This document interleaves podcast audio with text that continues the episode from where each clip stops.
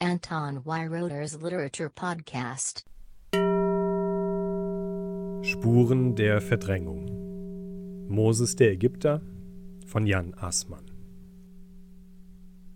Jan Assmanns Buch Moses der Ägypter aus dem Jahr 1998 ist durch ein anderes berühmtes Buch über den alttestamentarischen Propheten inspiriert.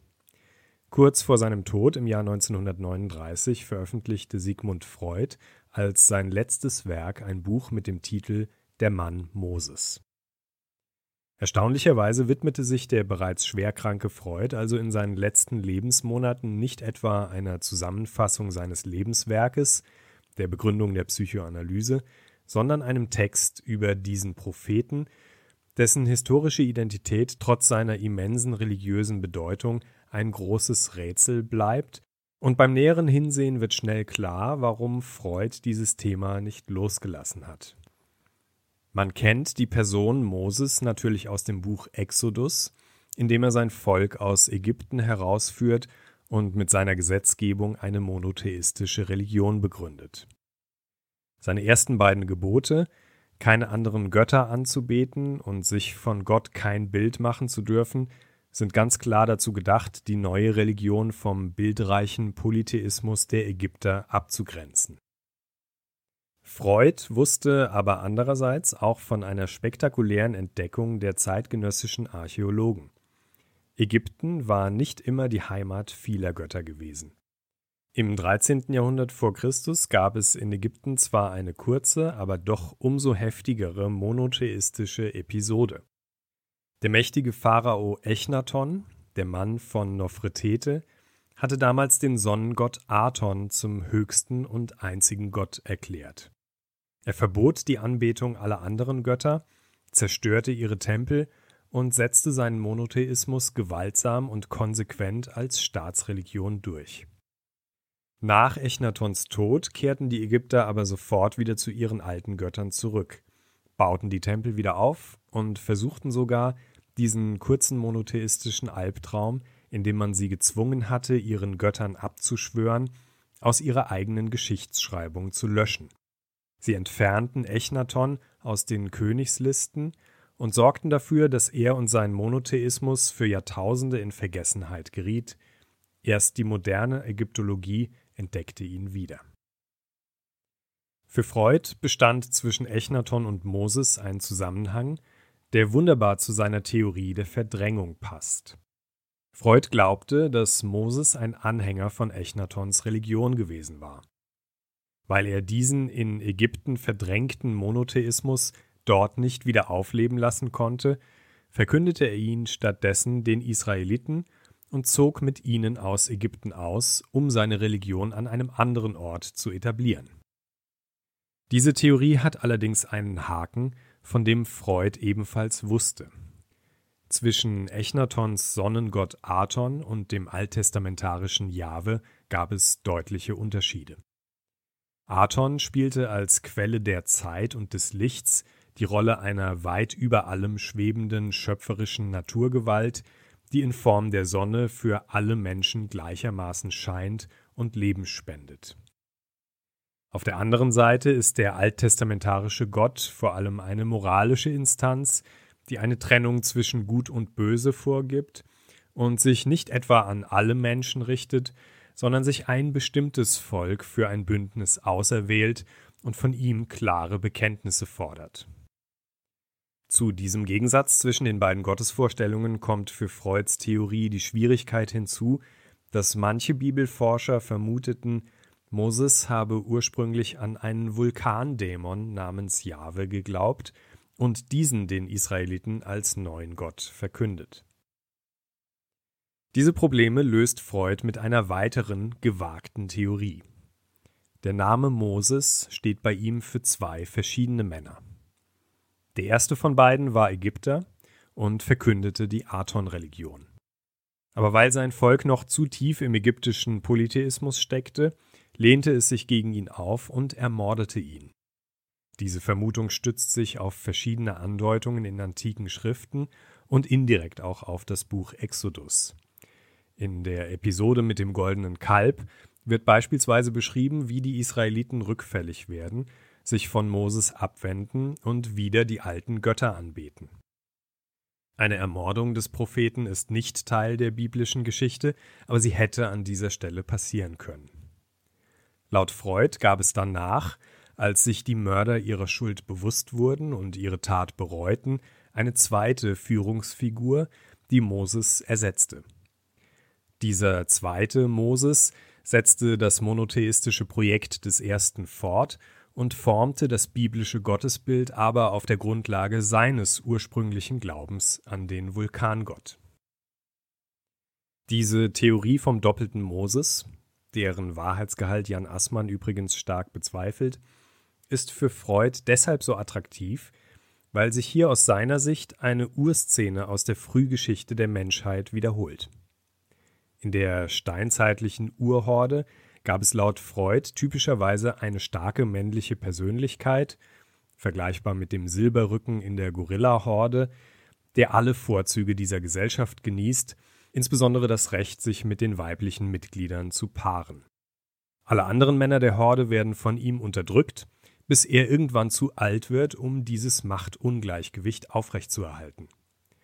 In diesem Moment wird er von den anderen Männern umgebracht und es entsteht eine neue Hierarchie. Dieser Mord ist mit starken Schuldgefühlen verbunden, aber gleichzeitig ist er eine Art Gründungsmoment für die daraus entstehende neue Gesellschaftsordnung. Die blutige Tat wird verdrängt und gerade dadurch lebt sie im Unbewussten länger und entfaltet eine umso größere Wirkung, indem sie die Gesellschaft der Schuldigen zusammenschweißt.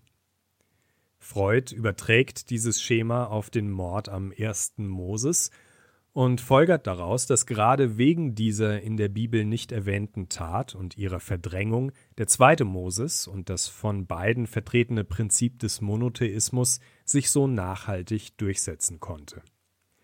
Den Erfolg einer Jahrtausende alten Weltreligion erklärt Freud also mit einer verdrängten Gewalttat in ihrer Gründungsstunde. In Jan Assmanns Buch Moses der Ägypter geht es nun um all das, aber nicht nur um Freuds Einsichten, sondern um die lange Verkettung von Theorien und Vermutungen über die Rolle des Propheten an der Verbindungsstelle zwischen antiker ägyptischer und späterer jüdischer Kultur, die sich über die Jahrhunderte entwickelte und schließlich Freud beeinflusste. Schon in der Bibel steht, dass Moses in Ägypten aufgewachsen war, und bereits in der Antike stellten Autoren Vermutungen an, in welcher Weise die ägyptische Kultur ihn beeinflusst hatte. In der Apostelgeschichte sagt der heilige Stephanus kurz vor seiner Steinigung, und Moses wurde in aller Weisheit der Ägypter ausgebildet, und er war mächtig in Wort und Tat. Diese Stelle und andere antike Quellen nahm im 17. Jahrhundert der in Cambridge lehrende Hebraist John Spencer zum Anlass, die mosaischen Gesetze und Riten mit den altägyptischen Kulthandlungen zu vergleichen.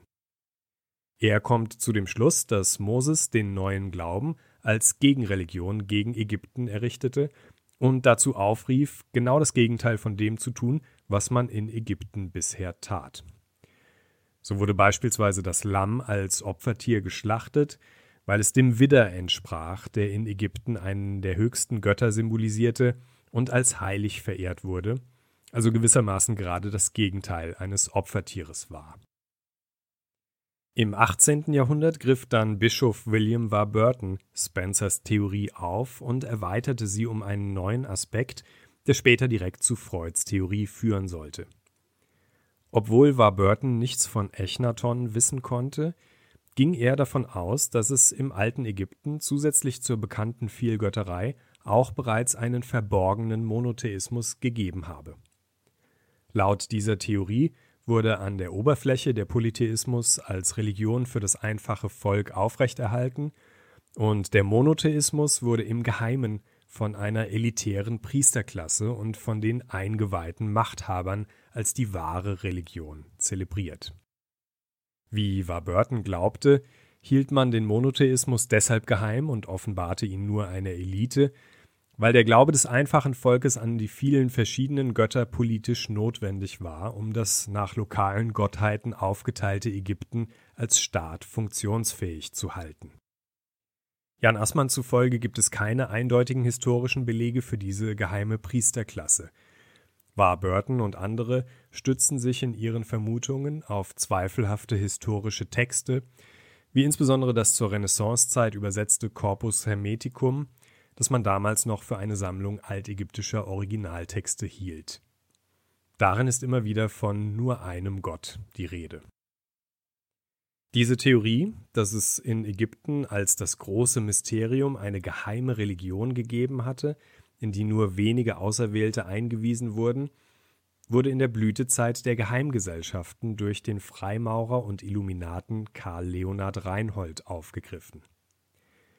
Während Bischof Warburton noch großen Wert auf die Unterscheidung gelegt hatte, dass Moses zwar möglicherweise den geheimen ägyptischen Monotheismus gekannt, aber den Israeliten dann einen ganz anderen, nämlich den wahren Gott verkündet habe, macht Reinhold diese Unterscheidung nicht mehr, sondern setzt einfach beide Götter gleich. Für ihn ist der von Moses verkündete Gott derselbe, den er in Ägypten als Eingeweihter kennengelernt hatte. Moses führt demzufolge die ägyptische Geheimniskrämerei und Mysterienkulte ad absurdum, indem er den geheimen Gott öffentlich macht und nicht nur wenigen Auserwählten, sondern gleich einem ganzen Volk offenbart. Reinholds Theorie wird später von Friedrich Schiller aufgegriffen, dessen Essay über dieses Thema wiederum Freud beeinflusste. In Reinholds und Schillers Augen beteten sowohl Israeliten als auch die Eingeweihten unter den Ägyptern also denselben wahren Gott an.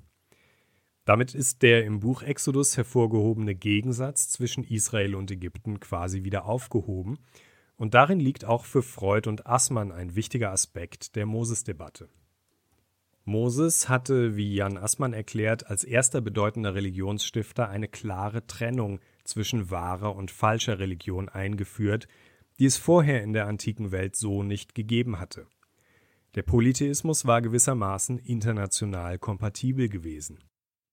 Die Götter wurden an verschiedenen Orten zwar unter verschiedenen Namen verehrt, aber es war allgemein anerkannt, dass es sich trotz der unterschiedlichen Namensgebung im Wesentlichen um dieselben Götter handelte. Wenn Völker miteinander in Kontakt traten und Verträge abschlossen, war es deshalb üblich, die Götter des jeweils anderen Volkes offiziell anzuerkennen oder sogar zu übernehmen. Eine Unterscheidung zwischen richtigen und falschen Göttern und eine damit verbundene Trennung von Völkern war deshalb ein unerhörtes Novum, das nachhaltig für einen weit verbreiteten Hass auf das Volk gesorgt haben musste, das sich auf diese Weise von den anderen unterschied. Assmann sieht hier die historische Wurzel für das Phänomen des Antisemitismus. In Reinholds und Schillers Interpretation nimmt Moses aber nun ganz im Gegenteil eine Rolle ein, die Völker nicht voneinander trennt. Indem er den geheimen Gott der Ägypter nach Kanaan exportiert, verbindet er die Kulturen und stiftet gewissermaßen den Ableger einer Universalreligion, zu der sich alle Menschen bekennen könnten. Auch wenn Freud und Assmann inzwischen mehr über das alte Ägypten wissen und sich dieser Theorie nicht ohne weiteres anschließen können, betonen auch sie den völkerverbindenden Aspekt der Lesart von Moses als Ägypter und nutzen das Thema in ihren Büchern für eine Analyse des Antisemitismus. Vom Standpunkt des Therapeuten analysiert Freud die mosaische Unterscheidung zwischen wahrer und falscher Religion, die zu der Verfeindung von Völkern führte, als einen Verdrängungsprozess. Ein Verständnis dieses psychischen Prozesses könnte ein Schritt zur Heilung sein, und insofern ist Freuds Werk über Moses ein Beitrag zur Völkerverständigung. Jan Assmann greift diesen Aspekt in seinem Buch aus der Sicht des Ägyptologen wieder auf. Es ist allerdings eine Besonderheit dieses Buches, dass Assmann nicht von vornherein als Ägyptenexperte spricht, sondern sich auf die Entwicklung der Ideen von der Antike bis zu Freud konzentriert. Während er zusammenfasst, was Spencer, Warburton und Reinhold über Moses zu wissen glaubten, lässt er ihre Missverständnisse zum Teil erstmal stehen und setzt ihnen erst am Ende des Buches archäologische Fakten entgegen. Das Buch geht also erst einmal der Frage nach, wie die Ideen und Theorien sich im Lauf der jahrhundertealten Moses-Debatte untereinander beeinflusst haben. Ob sie dann auch noch wahr sind, ist eine andere, hier eher zweitrangige Frage. Moses der Ägypter präsentiert eine Rezeptionsgeschichte auf einer Metaebene der Geschichtsschreibung, auf die man sich erst einmal einlassen muss. Zu der entscheidenden Frage, ob Moses tatsächlich ein Anhänger von Echnatons Religion war, kann auch Jan Assmann sich nicht festlegen. Allerdings weist er gegen Ende des Buches auf die Ähnlichkeit zwischen dem 104. Psalm des Alten Testaments und einem Hymnus aus der Echnaton-Zeit hin. Der Psalm könnte eine Übersetzung des altägyptischen Sonnengott-Hymnus sein, den Moses aus Ägypten mitgenommen hat. Moses der Ägypter handelt also von einer faszinierenden Verbindung zwischen dem frühen Judentum und der antiken ägyptischen Kultur. Ähnlich wie in seinem Buch Achsenzeit liegt der besondere Reiz in Jan Assmanns Darstellung darin, dass er nicht nur die historischen Tatsachen, sondern vor allem die Ideengeschichte zeigt, die von der Antike über die Renaissance, über die Aufklärungsepoche und das Freimaurertum bis hin zu Sigmund Freud führt. Es ist also nicht nur ein Buch über Ägypten und Moses, sondern in dem es zeigt, wie die verschiedenen Theorien auseinander hervorgehen, ein Buch über die Geschichte des Denkens am Beispiel dieser Themen. Mich hat dieses Buch jedenfalls wirklich begeistert. Anton Weiroder's Literature Podcast